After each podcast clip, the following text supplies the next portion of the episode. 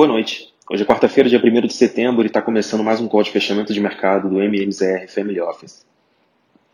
Começando pela Ásia, as bolsas hoje fecharam o dia com mais uma alta, a terceira consecutiva, porém sem um dado catalisador muito definitivo. Os índices chineses tiveram altas parecidas entre 0,45% e 0,65%, enquanto que o Nikkei de Tóquio fechou com alta de 1,29%. Na Europa, os principais índices operaram o dia em alta, com o Eurostox fechando o dia acumulando mais 0,48%, liderado pelas ações de varejo e de óleo e gás.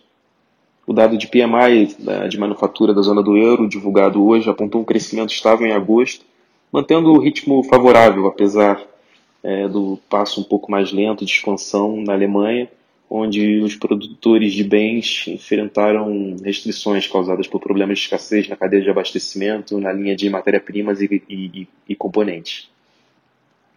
No bloco econômico, o PMI veio de 62,8 em julho para 61,4, enquanto que na Alemanha a desaceleração veio de 65,9 para 62,6 em agosto. Lembrando que esse índice indica expansão para valores acima de 50 e contração nos valores abaixo disso.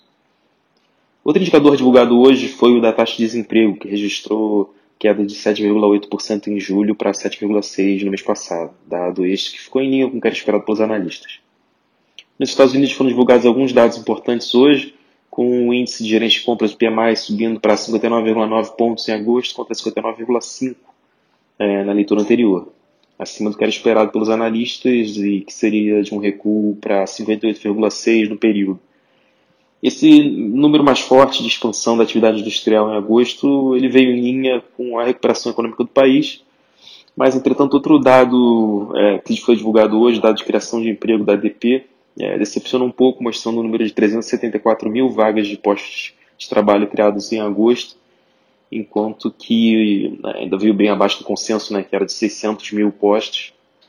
E esse dado da ADP é importante porque ele serve como um termômetro sobre o que deve ser o dado de criação de empregos divulgado pelo Payroll agora nesta sexta-feira, que é o dado oficial divulgado pelo Departamento de Trabalho norte-americano e que inclui é, postos de trabalho tanto privados quanto públicos. E a expectativa desse dado na sexta-feira é de 620 mil novos postos. Em Nova York, as bolsas fecharam o dia sem direção única, com o Dow Jones encerrando em queda de 0,14, o S&P 500 anotando uma alta leve de 0,03 e o Nasdaq acumulando mais 0,33, o que renovou o recorde histórico desse índice.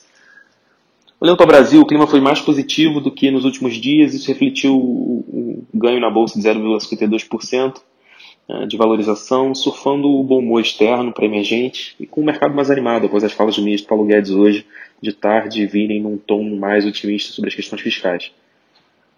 Hoje também foi divulgado aqui no Brasil o PIB do segundo TRI, com queda de 0,1 no período e na série com um ajuste sazonal.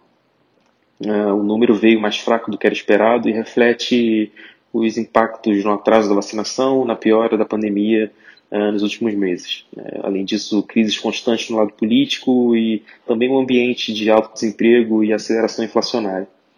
Todos esses fatores eles ajudaram a impactar a demanda interna, causando um menor consumo das famílias, que ficou estagnado é, e, além disso, uma queda de 3,6% nos investimentos.